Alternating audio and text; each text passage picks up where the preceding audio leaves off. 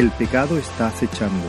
Mensaje de la palabra de Dios por el pastor Israel Sanz en la Iglesia Evangélica Bautista de Córdoba, España, 23 de agosto de 2020.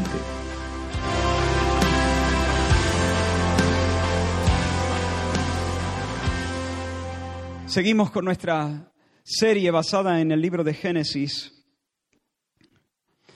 Y os invito a leer la palabra del Señor en el capítulo 4, a partir del primer versículo, Génesis 4, versículo 1.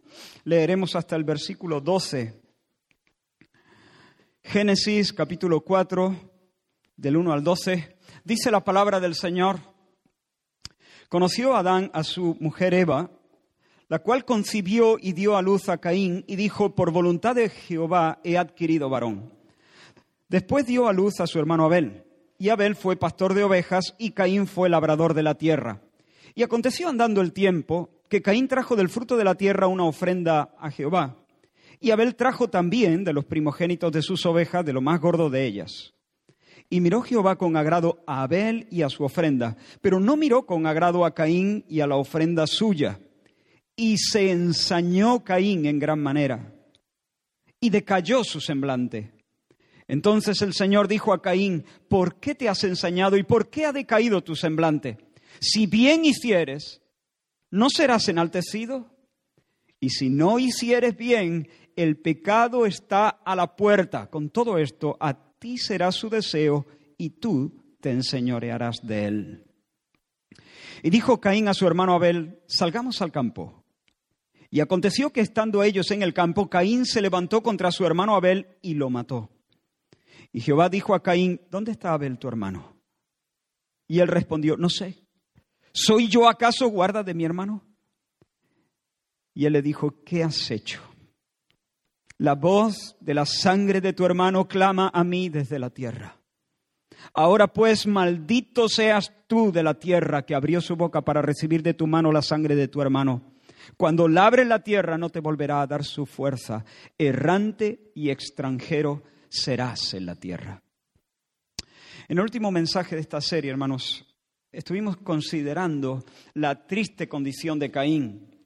Caín fue concebido por la voluntad del Señor, tenía padres creyentes, tenía un trabajo digno, noble, importante. Y no solo eso, tenía las manos llenas. Dios le había dado éxito en sus labores, había arrancado de la tierra una cosecha y sin embargo vemos a Caín cabizbajo y furioso. Caín es un hombre intranquilo, su alma está, está agitada, no descansa, está irritado, irritado de, está enojado, siente el peso de la tristeza. ¿Por qué? ¿Por qué? ¿Por qué Caín se deprime? ¿Por qué anda de malas pulgas? ¿Por qué? La Biblia nos dice, lo acabamos de leer, que un buen día él y su hermano vinieron a darle culto al Señor y cada uno presentó su ofrenda. Y el cielo recibió con agrado la ofrenda de Abel. Abel regresó a su casa bajo la sonrisa de Dios. Dios hizo resplandecer su rostro sobre Abel y sin embargo el cielo no rechazó, despreció la ofrenda de Caín. Caín regresó a su casa bajo un cielo de bronce. Y Caín entonces se abatió, se vino abajo, se le cayó el alma a los pies, pero no te confundas. Estoy recordando algunas cosas que hablamos en el último mensaje hace ya como un mes. No te confundas porque Caín no está triste, no está triste porque su ofrenda ha sido despreciada, sino porque su ofrenda ha sido despreciada mientras que la de su hermano ha sido aceptada. La aflicción de Caín no se debe a que él se da cuenta de que no da la talla. Caín no se lamenta por sus carencias. Caín se lamenta porque él no, pero su hermano sí. Haberse lamentado por sus carencias, ese tipo de tristeza hubiese sido incluso deseable, porque esa tristeza le hubiera empujado al arrepentimiento. Pero la tristeza de Caín es diferente. Su rabia, su desaliento es porque él no, pero su hermano sí. Él, su hermano Abel, brilla más que él y por eso se rebota contra Abel y se rebota contra Dios ve la, sonrisa en la cara de Abel, le ve como un hombre tranquilo y feliz y de su alma brota un mal de ojo. Y desde ese instante. De hecho, yo creo, hermano, que si Dios hubiese rechazado las dos ofrendas, Caín no se habría sentido así. En realidad a Caín no le importaba agradar a Dios, le importaba brillar. Si el Madrid no gana, pero el Barça tampoco, los madridistas sienten alivio. Y si encima pierde 8-2, entonces hay un, un regusto muy especial. ¿Sabes cómo se llama eso? Invidere, una especie de mal de ojo, un mirar con malicia, envidia, con todas las letras. Y desde ese instante, la envidia se fastidia por el bien ajeno y se alegra por la desgracia ajena. Desde ese instante la envidia comenzó a corroer, a devastar el hombre interior de este hombre, Caín, y colocó sus pies en un sendero absolutamente opuesto al amor. El que ama ve, el bien del otro y se alegra, ¿no? El que envidia ve el bien del otro y se entristece, siente fastidio. El que ama bendice, da. Pero el que envidia se esfuerza en robar, en disminuir el lustre del otro. Critica, murmura, difama, insulta, busca defectos, exagera defectos, con tal de empequeñecer, de desacreditar o de ocultar la excelencia del otro. Así que Caín está triste y molesto. Y no necesita, por cierto, un chiste o un paseo o una buena comida o una, una tarde agradable. Caín necesita una profunda cirugía.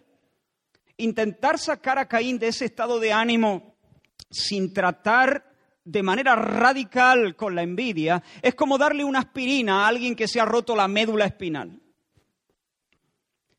Así que debemos cavar hondo y debemos preguntar por qué, por qué está tan amargado ese hombre. La respuesta es dura, pero es necesaria, porque la envidia como carcoma está destrozando su mundo entero. Pero debemos seguir preguntando, no nos podemos quedar aquí porque todavía no hemos tocado raíz. Debemos preguntar de nuevo, ¿por qué? ¿Por qué? ¿Por qué envidia? ¿Dónde se ancla este pecado de la envidia? Y dijimos que la envidia siempre se ancla en la vanidad. La vanidad. El deseo desordenado de brillar, el deseo desordenado de tener las alabanzas de los, de los demás. El, el envidioso ambiciona lucir, ambiciona ser admirado, ambiciona vestirse de la gloria de los hombres.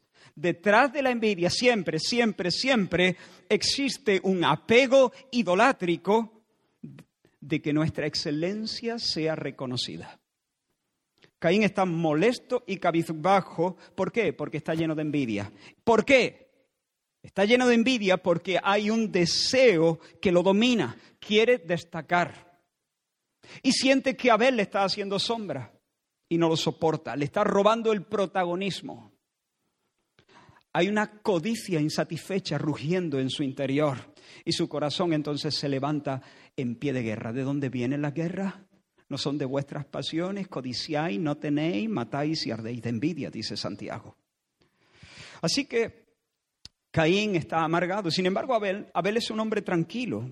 Tiene una paz que el mundo no puede dar la paz de los creyentes. Abel no, no combate, Abel confía. El escritor de Hebreo nos dice que Abel por la fe ofreció un más excelente sacrificio que su hermano. No se inventó un culto como Caín, sino que siguió mansamente las directrices que el Señor había marcado. El Señor había enseñado a sus padres que la desnudez solamente podía ser cubierta con la muerte de un sustituto. Y un sustituto trajo. Trajo un cordero de su rebaño. No trajo lechuga, ni tomate, ni almendra, ni cereales. Trajo un cordero inocente cuya sangre fue derramada en el altar. Dios dijo que así se hacía y él lo creyó, creyó a Dios. Se acercó sin confiar en sus obras, se acercó asido de la promesa divina. No adoró para intentar salvarse, adoró esperando en Dios, esperando en la salvación que Dios le convidaba. Abel se acerca no para cubrirse de la gloria de los hombres, porque él sabe que el vestido que realmente cuenta, aquel vestido que realmente cubre la, desnudez y nos hermosea, es el ropaje de la misma justicia de Dios. La justicia de Cristo sobre nosotros. Esa es la ropa que vale delante de los ojos de Dios y que nos es dada gratis y que recibimos por la fe. Bendito sea el nombre del Señor. Caín sí, Caín sí va buscando gloria, pero es gloria vacía, gloria hueca, gloria vana, vana gloria. Pero Abel no busca nada. ¿Sabes por qué no? Porque ya lo tiene. Ya lo tiene. Es un hombre satisfecho. Caín compite, Abel descansa. Caín se resiente si otros brillan, pero Abel puede, puede ver a, a, muchos ser encumbrados a su alrededor y alegrarse, alegrarse sin más, porque el brillo que ve en otros, él sabe que no es sino el reflejo de la gloria del Dios que ama. Hermanos, lo que seca de raíz la vanidad y destruye la arrogancia y la jactancia y el hambre de gloria de los hombres y nos coloca en la tierra del sosiego es el Evangelio. El Evangelio. El beso de Dios en Cristo satisface plenamente nuestros anhelos. El beso de Dios en Cristo, el Espíritu Santo derramado en nuestros corazones, el amor de Dios llenando cada rincón de nuestra alma es lo que colma nuestros deseos, lo que llena nuestros vacíos, lo que convierte a los mendigos en adoradores felices, cuyo grito de guerra es el que hemos cantado en varias versiones. Exaltado sea sobre los cielos, oh Dios, sobre la tierra sea enaltecida tu gloria, tu gloria, tu brillo. No a nosotros, oh Dios, no a nosotros, sino a tu nombre da gloria. Pero vamos a seguir considerando esta historia. Vamos a mirar de nuevo a, Caín y permitir que imagine. La Biblia no, no, no habla en estos términos, pero es muy fácil entender que a medida que pasaba el tiempo, no sé cuánto tiempo pasó, no sé si pasaron horas o si pasaron semanas o años, no sé. Pero sea como sea, sus días, los días de Caín se van haciendo cada vez más difíciles. Ya no silba, ya no canturrea cuando labra la tierra. Su gesto ha cambiado, ya no hay brillo en sus ojos, ¿lo puedes imaginar? Por momentos Caín parece ausente, está, pero no está se evade, hay un, humor, un mal humor crónico que se ha instalado en su pecho, se irrita con facilidad. El vuelo de una mosca puede hacerle perder los papeles, pero sobre todo es incapaz de hablarle con amabilidad a su hermano Abel. Todo en Abel le molesta, todo. Sus andares, eh, como viste, etcétera. Constantemente se sorprende comparándose con él, buscando taras, repasando agravios. Se fija en cómo trabaja, en cuándo descansa, en la ropa que usa, en la hora a la que sale, en la hora a la que entra, con quién se junta, qué regalo recibe. Sus soliloquios, el run run de su mente está lleno, repleto de Abel. Si alguien alaba a Abel, se resiente. Si alguien lo critica, siente un placer siniestro. Y aquel primer enojo que sintió cuando su ofrenda fue rechazada crece y se está convirtiendo en una furia difícil de contener. Y aquel descontento se ha convertido en una tristeza honda. La Biblia dice que Caín es del maligno. Cobija en su corazón el mismo orgullo que hizo de aquel querubín grande, que luego fue llamado diablo, Satanás, que hizo de aquel querubín grande que aquel querubín soñara con desplazar a Dios y reinar sobre los ángeles en su lugar. Caín envidia a Abel como Satanás envidia a Dios. Y en realidad Caín merece que Dios le dé la puntilla. Pero el Señor, hermanos, en lugar de descargar su espada sobre él, se le acerca en son de paz. ¿Cómo es el Señor, verdad? Paciente, clemente, dispuesto a ayudarle a salir del fango en el que se está metiendo para que su historia sea diferente. El Dios ofendido, el Dios ignorado, toma la iniciativa y se abaja, se humilla, se inclina para hablar con el hombre insoportable. Hermanos, el Señor no quiere la ruina de ese amargado el Señor no quiere la ruina de los amargados. El Señor no quiere la muerte del impío.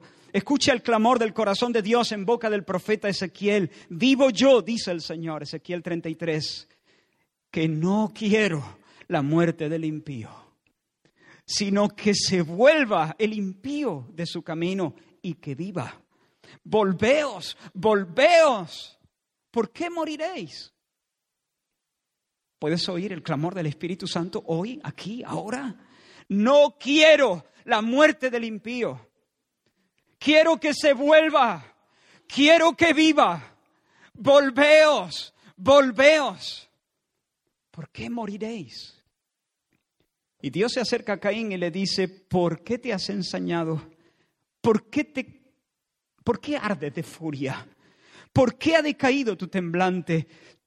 tu semblante, perdón. Si bien hicieres, no serás enaltecido. Si haces las cosas como Dios manda, andarás con la cabeza alta, Caín. Volverás a sonreír, volverás a disfrutar de la vida. Tendrás honra, haré resplandecer sobre ti la luz de mi sonrisa. Ahora, date cuenta, hermano, que Dios no le dice, Caín, te equivocas por buscar honra. Es que no tienes que estar buscando esas cosas. Caín, te equivocas queriendo ser enaltecido. No está bien querer ser enaltecido. No, hermanos, eso no es lo que Dios le dice. Porque buscar honra y querer ser enaltecido no es pecado. Como hemos dicho muchas veces, hemos sido creados de tal manera que no podemos no querer estas cosas. No podemos no querer honra. No podemos no querer ser enaltecidos. Es imposible. Tú quieres ser enaltecido por diseño. Es un instinto innato. Es una pasión consustancial en ti. No debes sofocarla.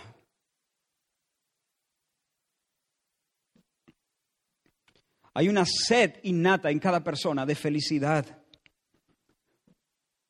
un anhelo que nos lleva a querer gloria, honra e inmortalidad, como dice Pablo a los romanos.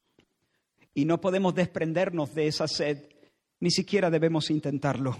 El pecado de Caín, hermano, no consiste en desear honores, consiste en buscar honores lejos de Dios. Es diferente. En dejar al Señor, que es una fuente de agua viva, y tirarse de boca en los charcos en buscar la alabanza de los hombres, en lugar de buscar la alabanza que viene de la boca de Dios. En buscar brillar entre los hombres, ser el primero entre ellos, en lugar de buscar ser enaltecido por Dios mismo. Ese es el pecado. En realidad, Caín no quiere solo ser enaltecido, quiere ser enaltecido más, más que Abel, más que los que le rodean. Su ambición es ser la estrella del lugar, el gallo de ese corral. Y es como si Dios le dijese, ¿por qué desmayas, Caín? ¿Por qué te turbas? No busques la gloria de los hombres, busca la alabanza que viene de lo alto. Si Dios te alaba, tu alma ya no volverá a tener sed. Andarás dilatado por la alegría. ¿Quieres ser feliz? Ese es un noble deseo. No hay pecado en eso. ¿Quieres ser feliz, hermano? Es un noble deseo. Obedece a Dios. Obedece a Dios, a las cosas como Dios manda. Confía en Él. Camina con mansedumbre en la senda que Él te ha trazado. Es como si Dios le dijera a Caín, ¿qué pasa? Esta historia puede tener un, final feliz. No tienes que ser un resentido de por vida. No tienes que vivir en la agotadora tensión de una competencia que nunca termina puedes entrar en el reposo del Señor, descansar de tus obras como Dios descansó de las suyas. Puedes caminar con limpia conciencia, puedes dormir a piernas sueltas, puedes vivir en paz con tu hermano con quien reías y jugabas no hace mucho. Caín, delante de ti hay un camino derecho que lleva a la vida. Te ofrezco el perdón, te ofrezco la alegría, te ofrezco el gozo de la salvación. Caín, tu desdicha no se debe a las circunstancias. No es que los astros se han alineado en tu contra y que la vida conspira contra ti. No es culpa de Abel, ni de tus padres, ni del gobierno, ni de tu Dios. Tú tienes la culpa. Tú estás haciendo las cosas al revés. Cambia. Si bien hicieres, Caín, no serás enaltecido. Claro que serás enaltecido. Pero hermanos, Dios no solamente le propone un camino de vida, también le da una solemne advertencia. Si bien hicieres, no serás enaltecido, y si no hicieres bien, presta atención, y si no hicieres bien, el pecado está a la puerta. Con todo esto, a ti será su deseo y tú te enseñorearás de él. Si haces lo bueno, Caín, prosperarás, saldrás adelante, te irá bien. Pero si haces lo malo, el pecado está a la puerta, a ti será su deseo. Ahora, ¿qué significa eso? Es una frase un tanto oscura. ¿Qué significa que el pecado está a la puerta y a ti será su deseo? Básicamente, lo que Dios le está diciendo aquí a Caín es que Caín se cierne sobre ti un peligro mortal. El pecado está a la puerta. Ese término está viene de una palabra hebrea, rabat, que literalmente significa agazaparse, estar escondido y al acecho. Lo que Dios le está diciendo a Caín es, Caín, a la vuelta de la esquina, a la vuelta de la esquina, el pecado te acecha agazapado como un felino. La nueva versión internacional traduce esta porción de esta manera. Si hicieras lo bueno, podrías andar con la frente en alto.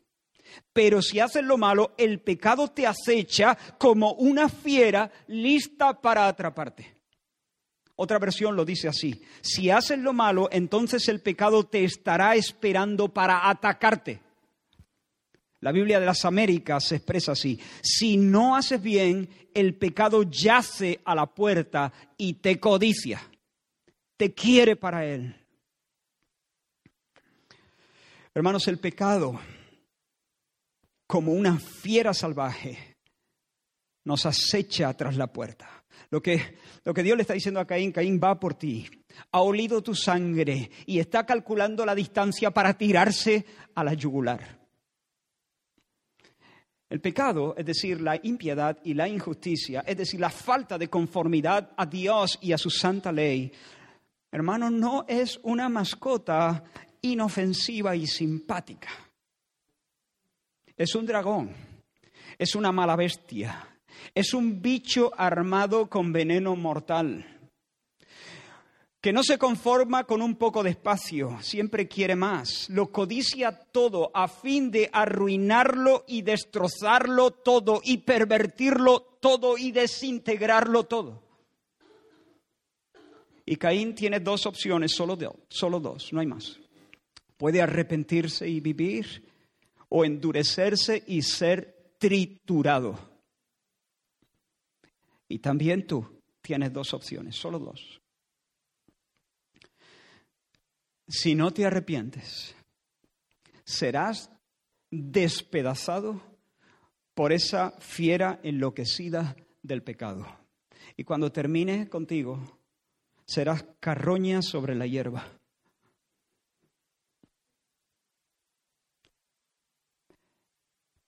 Caín, si persistes en tu culto inventado e incrédulo, si te atornillas en tu vanidad, en tu envidia, en tu enojo, en tu ira, vas a seguir descendiendo camino al infierno. Te irá irás de mal en peor. El monstruo del pecado caerá una y otra vez sobre ti, dominándote desfigurándote, embruteciéndote. Una bestia tras, otra. A un pecado horrible le seguirá un pecado más horrible. Y a este una tercera perversión más horrible aún. Y a esta una cuarta y luego una quinta y una sexta. Y pronto tendrás sobre ti una jauría de perros salvajes que no tendrán compasión. ¿Me estoy explicando? Hermanos, es triste comprobar que hay personas que se cuidan más de los virus que de la envidia. Se lavan las manos, se colocan su mascarilla al salir de casa, están al tanto de las noticias, saben por dónde andan los nuevos rebrotes, cómo va lo de la vacuna, pero no se arman para combatir el pecado que les acecha. Le llaman error. Error. Lo consideran un traspié sin demasiada importancia. Pero el pecado no es un traspiés. El pecado no es un fallo, el pecado no es un error, el pecado no es una travesura, el pecado es una tragedia de dimensiones cósmicas, es un desafío arrogante al Dios soberano y su autoridad, es un menosprecio hacia su santo nombre, es un abuso irracional contra nuestro propio diseño y nuestra propia humanidad, es un atentado contra la paz de toda la creación. En una ocasión se nos metió un ratoncito aquí en casa. Nos dimos cuenta de su presencia por las caquitas que iba sembrando por los rincones. Y pusimos algunas trampas. Y luego cuando llegó la noche nos fuimos a dormir. Y dormimos. Al menos yo. Y dormimos no porque nos diera igual que el ratón estuviera allí. Dormimos porque no era un puma ni una mamba negra. Era un ratoncito, hermano. No le queríamos allí, no le queríamos. Pero no teníamos miedo que por la noche se comiera a los niños o algo así. Era una criatura pequeña, inofensiva. Ahora, si, si al entrar en casa hubiésemos visto un leopardo o una mamba negra, entonces sí, entonces no hubiéramos podido dormir. De hecho, ni siquiera hubiésemos entrado en casa, habríamos llamado, yo qué sé, a Fran Cuesta, a Fran de la Jungla, y hubiésemos ido al Mercadona, nos hubiéramos comprado un cepillo de dientes y nos hubiésemos presentado en tu casa.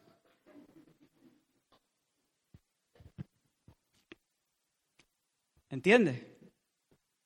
Ahora tenemos, ahora tenemos algunas hormiguitas, pequeñitas, muy pequeñas, marrones, muy currantes tampoco son bienvenidas, pero no nos quitan el sueño. Pero hermanos, el pecado, cualquiera que sea, escucha, cualquiera que sea, cualquiera, cualquiera que sea, cualquiera que sea, el pecado no es una hormiga, no es un pequeño ratón inofensivo que ya cazaremos. Es una fiera salvaje, encorvada, para saltar sobre ti y destriparte. Y si lo albergas en casa hoy, amanecerá muerto. O matas o mueres. O matas o mueres. Y no hay más alternativas. Hermano, quien quiera que sea, la historia de tu vida puede tener un final feliz. Depende de ti. Si vives como Dios manda, serás enaltecido. Pero si vives a tu manera, el pecado como una mala bestia te devorará. Va a arruinar tu relación con Dios, que es el único que puede llenar tus vacíos el único que puede llenar tu vacío. Y eso va a ser arruinada, la relación con Dios va a, arruinar, va, a ser arruinada por el pecado. Pero también arruinará la relación con tu prójimo y te hartarás de conflictos. Y también va a arruinar la relación contigo mismo.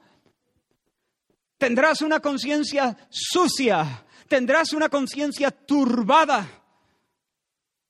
Y podrás tener vacaciones cada vez más caras si quieres pero aún en tus días de asueto, aún en tus días festivos, tumbado en la hamaca, tendrás guerra y tempestad en tu corazón. Y el descanso te sabrá a cascajo. Descansarás sin descansar. Irás cansándote cada vez más.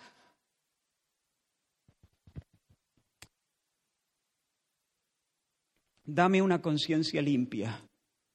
Y luego pan y agua si quieres. Yo seré el hombre más feliz de la tierra.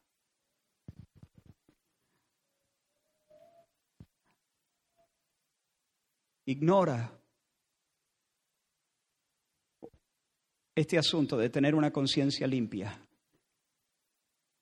Y estés donde estés, estarás siempre en vilo, zozobrando. No juegues con el pecado. No le restes importancia, cualquiera que sea.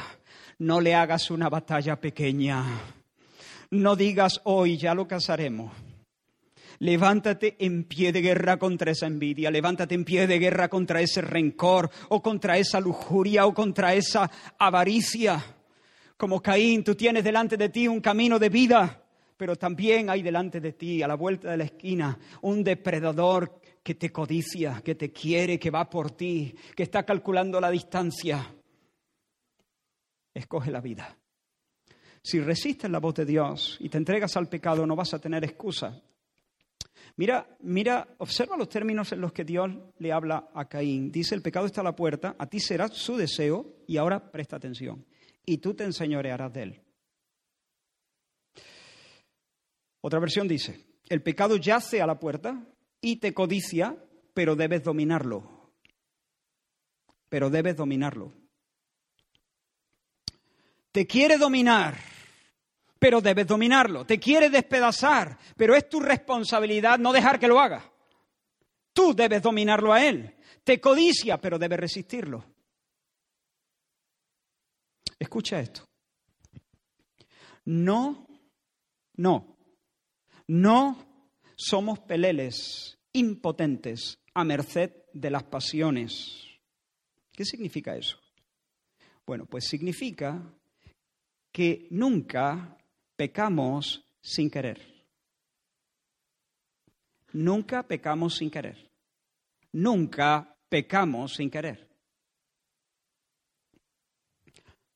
Nunca pecamos sin querer. Cuando pecas, Pecas no porque, te quede más, no, no porque no te quede más remedio. Pecas porque quieres. Peco porque quiero. Porque en ese momento mi corazón se inclina a eso. Nuestro corazón, hermanos, es un castillo que solo puede ser tomado si nosotros voluntariamente lo rendimos desde dentro.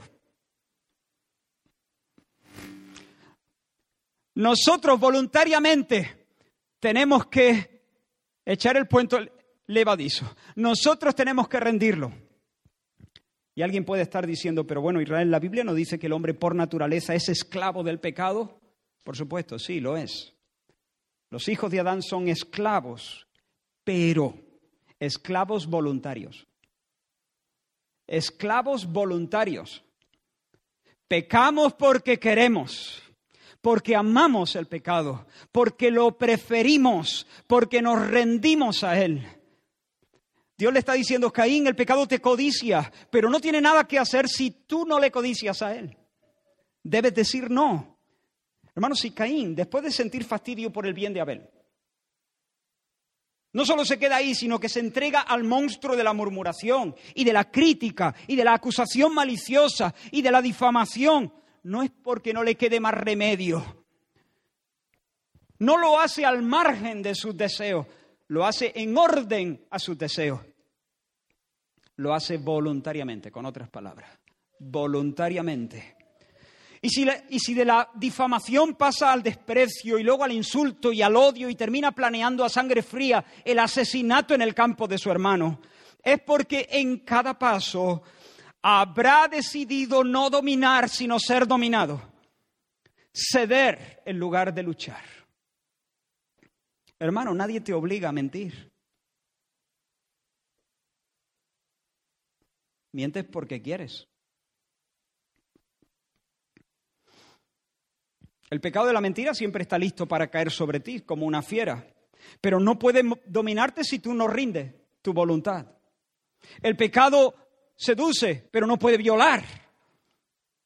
Solo puede caer sobre nosotros cuando nosotros le damos nuestro sí. Y si tú no consientes El pecado seguirá rondándote, pero no podrá engancharte. Pero si consciente, entonces no le eches la culpa a nadie más. ¿Se entiende? Nadie te obliga a cometer un fraude. Si tú te quedas con lo que no es tuyo, si tú te quedas con lo que es de otro, si tú le robas la gloria a Dios, por ejemplo, o si le pinchas la luz a tu vecino, eres un ladrón y hurtas porque quieres, en orden a tus apetitos egoístas. Y si eres perezoso, eres perezoso porque quieres. Y si eres mal hablado, eres mal hablado por voluntad propia. Pecas porque quieres. No hay discusión. He hablado con personas que no están de acuerdo conmigo. Me aseguran que ciertas pasiones son como un tsunami que se levanta de repente sobre ellos y los obligan a hacer cosas que no quieren. Creo que he puesto este ejemplo más de una vez. Personas que están enganchadas con la pornografía. Israel, no, yo no quiero, de verdad que no quiero. No, mira, tú, tú haces eso porque, porque prefieres eso, porque en ese momento tu corazón se inclina a eso, porque lo quieres. No pecas en contra de tu voluntad. No, no, Israel, de verdad, yo estoy, yo no quiero de verdad, pero cuando, cuando, me, cuando me descuido un momento, me distraigo un momento, ya estoy metido ahí buceando en páginas sucias. Hay momentos donde eso es inevitable, es como, como, un, como un huracán que viene y me derriba y ni siquiera me doy cuenta. Soy como, una, como abducido por eso.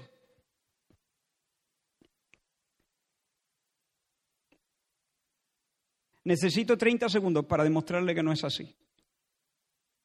30, menos.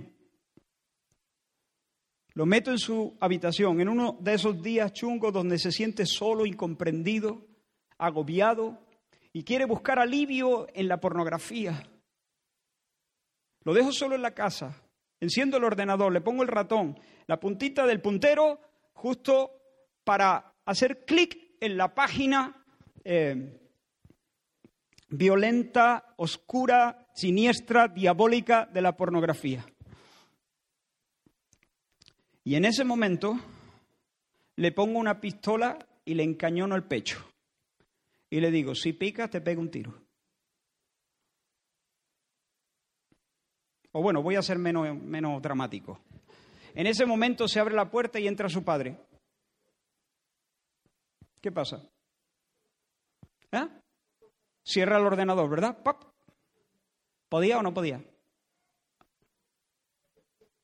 Si hubiese sido un tsunami que no hubieses podido controlar, ya está, aquí muero pero no puedo controlarme. Si hubiese sido una enfermedad, ¿no? ¿Cómo te libras tú de eso? Es algo que te está pasando, pero el pecado no es algo que te pasa, es algo que tú haces voluntariamente. ¿Qué es lo que ha pasado ahí en esa escena? Cuando se abre la puerta y aparece el Padre, que de repente hay un deseo más poderoso. El deseo de no quedar mal, de no ser sorprendido, de no perder la reputación, de no convocar las furias de papá, yo qué sé. Pero un deseo más grande se ha apoderado del corazón de ese muchacho o de esa muchacha. El deseo mayor desplaza al deseo menor. O la persona que dice, yo no quiero, pero, pero cuando pierdo de repente pierdo los papeles y empiezo a golpear las cosas y empiezo a decir, me sale por la boca serpientes, culebras. Y hay personas que piensan que realmente eso los domina y no, y no quieren pecar, pero sencillamente son arrastrados contra su voluntad. Pero no es así.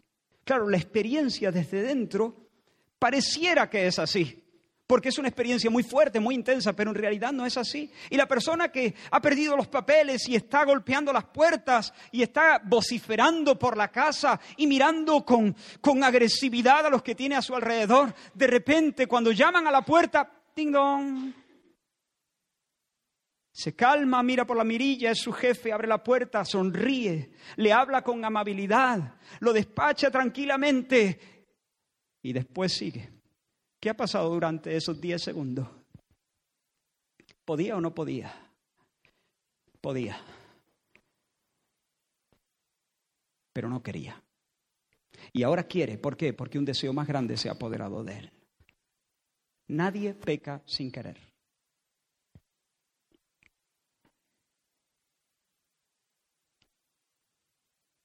Así que no es tu esposa, no es el jefe, no es la vida, no es el karma, no es el, diablo, no es Pedro Sánchez, no es Dios, no es la droga, eres tú. Soy yo. La culpa es nuestra. Recapitulando. Caín está furioso, está pálido de envidia, codicia la gloria de los hombres y no soporta a Abel. Y Dios intenta detenerlo de la senda suicida del pecado y le propone un camino, un camino de fe y de vida y de sosiego. Y le advierte que si se vuelve contumaz, que si se atornilla en su rebeldía y en su actitud, el pecado lo va a hacer pedazos, lo va a hacer pedazos. Hay un león buscando devorarle, pero él debe resistirlo, él debe decir no a la tentación. ¿Y qué hace Caín? ¿Qué hace? Oh, hermano, si, Caín hubiera caído de rodillas en ese momento, si cuando Dios le dice esas palabras, él hubiese pedido perdón, hubiese pedido clemencia, si hubiera pedido socorro contra la tentación, si hubiera confesado su envidia, Señor, mira, mira lo que hay en mi corazón, me, da vergüenza, pero te lo tengo que decir, lo reconozco, si hubiera dejado que el Espíritu de Dios expusiera toda la negrura de su alma, si hubiera clamado, no me dejes caer en la tentación, líbrame del maligno, Señor. Si hubiera dicho con lágrimas, crea en mí, oh Dios, un corazón limpio. Si hubiera dicho como el salmista, ojalá fueran ordenados mis caminos para guardar tus estatutos. Aparta de mí el camino de la mentira y en tu misericordia concédeme tu ley. Si hubieras dicho como el salmista, mi porción eres tú, mi porción es Jehová, he dicho que guardaré tus palabras. Pero lejos de eso, hermanos, menospreció la palabra del Señor, oyó su voz, pero se endureció contra ella, ignoró el consejo, fue sabio en su propia opinión, asumió la rienda de su mundo y trazó su plan diabólico. Te invito al campo, le dijo a su hermano, te invito al campo. Salgamos al campo. Y allí le arrancó la vida a golpes. Y la tierra se empapó con la sangre del primer mártir, que está feliz en el cielo desde entonces. Oh, una, quiero hacer a Abel una de mis referencias. Ese testigo bendito, el padre de, digamos, de los mártires. Pero Caín, Caín es el hombre sin fe y sin amor. Mira lo que dice el apóstol Juan sobre él. En esto se manifiestan los hijos de Dios y los hijos del diablo. Aquí con Caín y Abel están claramente trazadas las dos estirpes, las dos compañías, los dos linajes. En esto se manifiestan los hijos de Dios y los hijos del diablo. Todo aquel que no hace justicia y que no ama a su hermano no es de Dios. Porque este es el mensaje que habéis oído desde el principio, que nos amemos unos a otros, no como Caín, que era del maligno y mató a su hermano. ¿Y por qué causa le mató? Porque sus obras eran malas y las de su hermano justas. Así que Caín es un verdadero hijo del diablo, de quien la escritura dice, del diablo, que es homicida desde el principio. Caín siguió al diablo en su vanidad, y luego lo siguió en su envidia, y luego lo siguió en su rebeldía y contumacia, y luego lo, siguió en su odio homicida. Y tal vez cuando mató a Abel pensó que había removido el obstáculo que le impedía ser feliz. Bueno, regreso a casa sin que nadie me haga sombra. Pero no sabía que el único escollo que nos separa de la felicidad no está afuera, está dentro, dentro. De dentro sale. Y Dios lo había visto todo, como siempre. ¿Dónde está tu hermano Abel? ¿Dónde está? Hemos dicho muchas veces que cuando Dios pregunta nunca busca información. Lo que Él está buscando es ponernos, colocarnos en una situación donde nosotros podemos tener más luz, ser alumbrados para que Él luego nos salve. Así que aquí estamos ante otro momento de gracia, otro momento de gracia. Otra oportunidad para que Caín confiese, se humille, pida perdón, se tire de bruces, Otra oportunidad de parte de Dios. Qué paciencia, qué bondad, qué generosidad, qué anchura de corazón la de Dios en lugar de partirlo con un rayo directamente. Se acerca y le pregunta, ¿dónde está tu hermano? Otro pan mojado en la salsa que Dios le da a Caín. ¿Recuerdas ese bocado de amistad que le dio Jesús a Judas?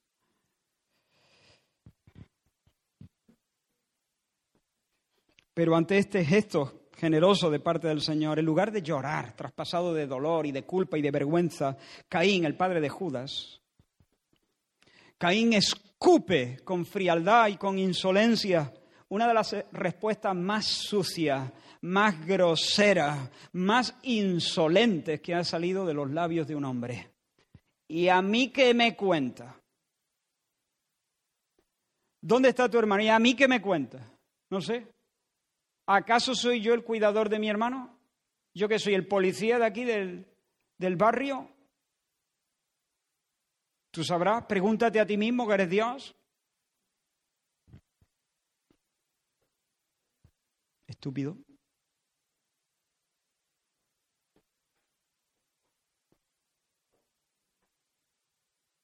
Necio.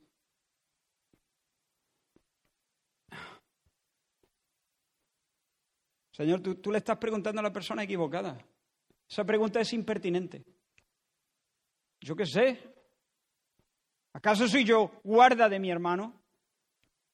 Pero se puede ser más insolente, se puede ser más rebelde, se puede ser más necio. La fiera del pecado ha vuelto a caer sobre él. Más porquería en tu corazón, Caín. Más porquería. Ahora le miente a Dios, no sé. Y le responde con una insolencia suicida. No mata a Dios porque no puede.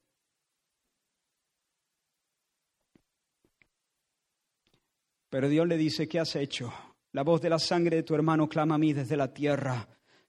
Maldito seas tú de la tierra, no te volverá a dar su fuerza, errante y extranjero serás. Desde la tierra, hermanos, Dios dice que se eleva un grito. Es el grito de la sangre de Abel. Por supuesto, es una figura de lenguaje, no es que la sangre misma está hablando, pero la muerte de ese justo demanda una respuesta de Dios a quien la Biblia le llama Dios el juez de todos, como dice el escritor de Hebreo, Dios el juez de todos. Su cuerpo sin vida, tirado sobre la hierba, reclama venganza, venganza, la sangre demanda sangre. La sangre demanda sangre y convoca al Señor a sacar su espada y darle el pago al asesino. Como dice el Salmo 94, Jehová, Dios de las venganzas, Dios de las venganzas, muéstrate. ¡Wow! ¡Qué invocación, ¿no? Jehová, Dios de las venganzas, Dios de las venganzas, muéstrate. Y sigue. Engrandécete, oh juez de la tierra, da el pago a los soberbios. Bien pudiera haber sido el clamor de la sangre de Abel. Y Dios, hermanos, en la integridad de su carácter no puede ignorar la maldad, no, no puede ignorarla. En su justa indignación pronuncia una doble maldición sobre Caín. Por una parte, la tierra no te volverá a dar su fuerza. Serás un agricultor amargado, frustrado, vivirás intentando arrancarle algo de valor a una tierra que ahora es dos veces maldita para ti. Y por otra parte, Caín, serás un vagabundo, Serás un hombre errante. Nunca, jamás tendrás la sensación de estar en casa. Siempre huyendo, siempre huyendo, en un constante deambular. Y ese constante deambular, ese errar sin rumbo, será una expresión del desasosiego de tu alma, de la tempestad interior, de la inquietud de tu corazón, poco pan y mucha ansiedad. Esa será la sentencia. Porque hermanos, no hay satisfacción, ni hay deleite, ni hay quietud para los malos, dice la Escritura. El Isaías 48, no hay paz para los malos, dice el Señor. Proverbios 28.1, huye el impío sin que nadie lo persiga, pero el justo está confiado como un león. Qué triste, hermanos, la historia de Caín. Qué triste. Escucha bien esto. Su tragedia es que haciendo lo que quiere, porque hace lo que quiere, cuando peca es porque quiere, como hemos dicho, haciendo lo que quiere, no quiere lo que debe. No quiere lo que debe. Lo que quiere es echarse en brazos de un monstruo que quiere comérselo.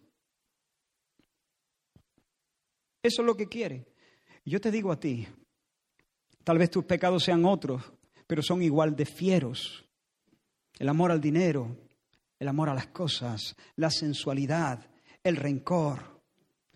Y tu tragedia tal vez es la misma, que los amas, que los amas. Eres libre para desear, para hacer lo que deseas. Eres libre para hacer lo que deseas pero no eres libre para desear lo que debes desear. Porque tus apetitos están pervertidos, tus apetitos están pervertidos. ¿Sabes lo que necesitas? No te pierdas ahora. ¿Sabes lo que necesitas? Lo que tú necesitas es cirugía radical. Lo que tú necesitas es un nuevo corazón una obra sobrenatural, milagrosa, portentosa, inexplicable del Espíritu de Dios en, tus, en tu interior, que cambie tus gustos, que reoriente tus pasiones. Necesitas ser reseteado por completo, reprogramado, que tus afectos más profundos sean reorientados. Y si eso no ocurre en tu vida, vas a caminar en el camino de Caín y vas a experimentar también sus sinsabores, insatisfacción y temor, vacío y ansiedad, desasosiego, falta de propósito, tristeza pero quiero decirte en esta mañana, en el nombre del Señor, tu historia no tiene por qué ser esa. Tu historia no tiene por qué ser esa. Dios te habla amablemente, urgentemente, cariñosamente, con autoridad y con un deseo de que realmente escapes de la muerte y que vivas. Volveos, volveos, porque habréis de morir. La historia puede cambiar. Mucho tiempo después, la sangre de otro inocente cayó sobre el suelo, mojó la tierra. El justo de los justos, el hombre mayor que Abel. Jesucristo fue sacado también de la ciudad al campo y fue asesinado por una jauría de envidiosos. Y su sangre también grita desde el suelo. Su sangre grita desde el suelo ante el juez de toda la tierra. El escritor de Hebreo nos dice que nos hemos acercado, y leo literalmente en el capítulo 12, versículo 24, nos hemos acercado a Jesús, el mediador del nuevo pacto, y a la sangre rociada que habla mejor que la de Abel. Nos hemos acercado a Jesús, el mediador de un nuevo pacto, y a la sangre rociada que habla mejor que la de Abel. Oh, la sangre de Jesús. Como digo, una jauría de caínes se abalanzaron contra Cristo, lo golpearon, lo clavaron a las maderas de una cruz y se regodearon haciendo chistes mientras le veían sufrir, agonizar y luego morir. Su sangre empapó la tierra. La sangre inocente, la sangre del justo, derramada por los caínes. Y te digo una cosa, en esta historia tú eres Caín. Tú no eres Abel en esta historia, ni yo. En esta historia nuestras manos están manchadas de sangre. Pero ¿sabes qué? Aquí viene la buena noticia. La buena noticia es que su muerte no fue una muerte más. Había un misterio, una gloria en su muerte. Él murió en lugar de los pecadores.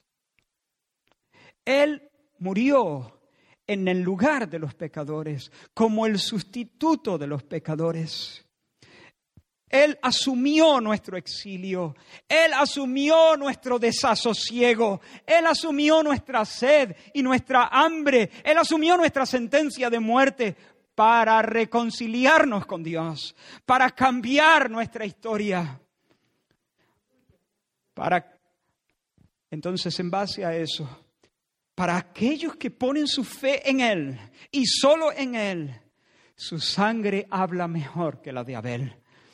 Habla mejor porque habla mejores cosas. Habla mejores cosas. Dice cosas más amables. La sangre de Abel, la sangre de Abel clama venganza. La sangre de Abel pide que Dios saque su espada. Pero la sangre de Cristo, ¿qué habla? ¿Qué dice la sangre de Cristo? La sangre de Cristo grita, como dice Jeremías 47, oh espada de Jehová, vuelve a tu vaina, reposa, sosiégate.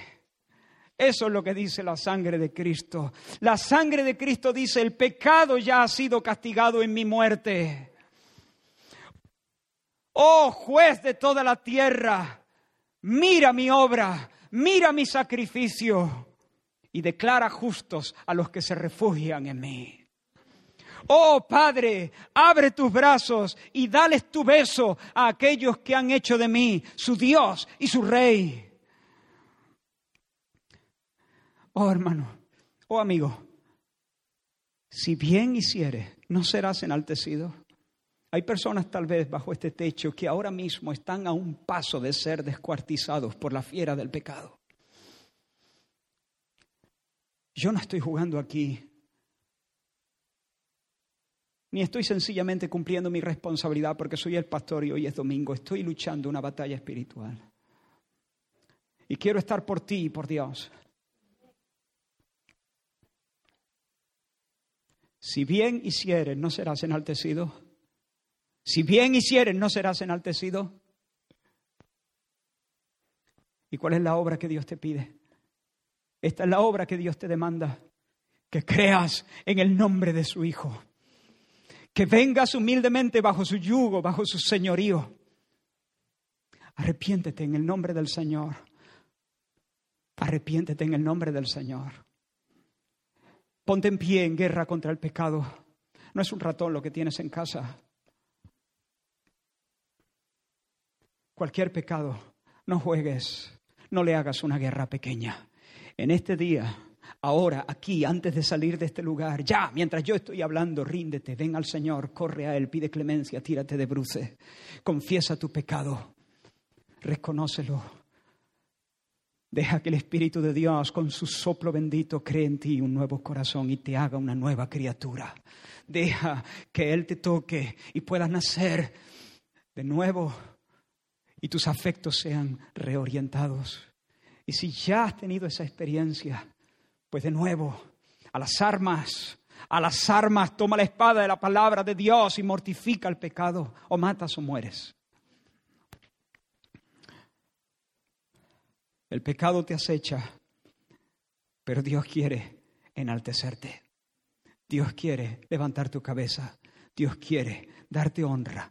Dios quiere darte una vida feliz. Dios quiere darte sosiego. Dios quiere poner en ti un cántico, un cántico nuevo. Ese no es el camino, el camino del pecado.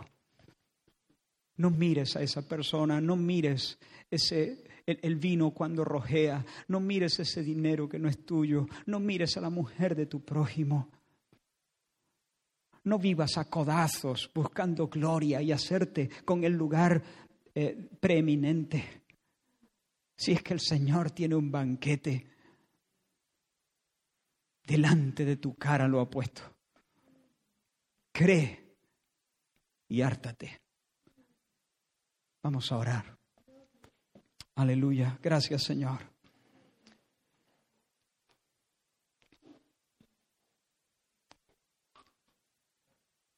Trae arrepentimiento, Trae temor tuyo, Señor, a nuestros corazones.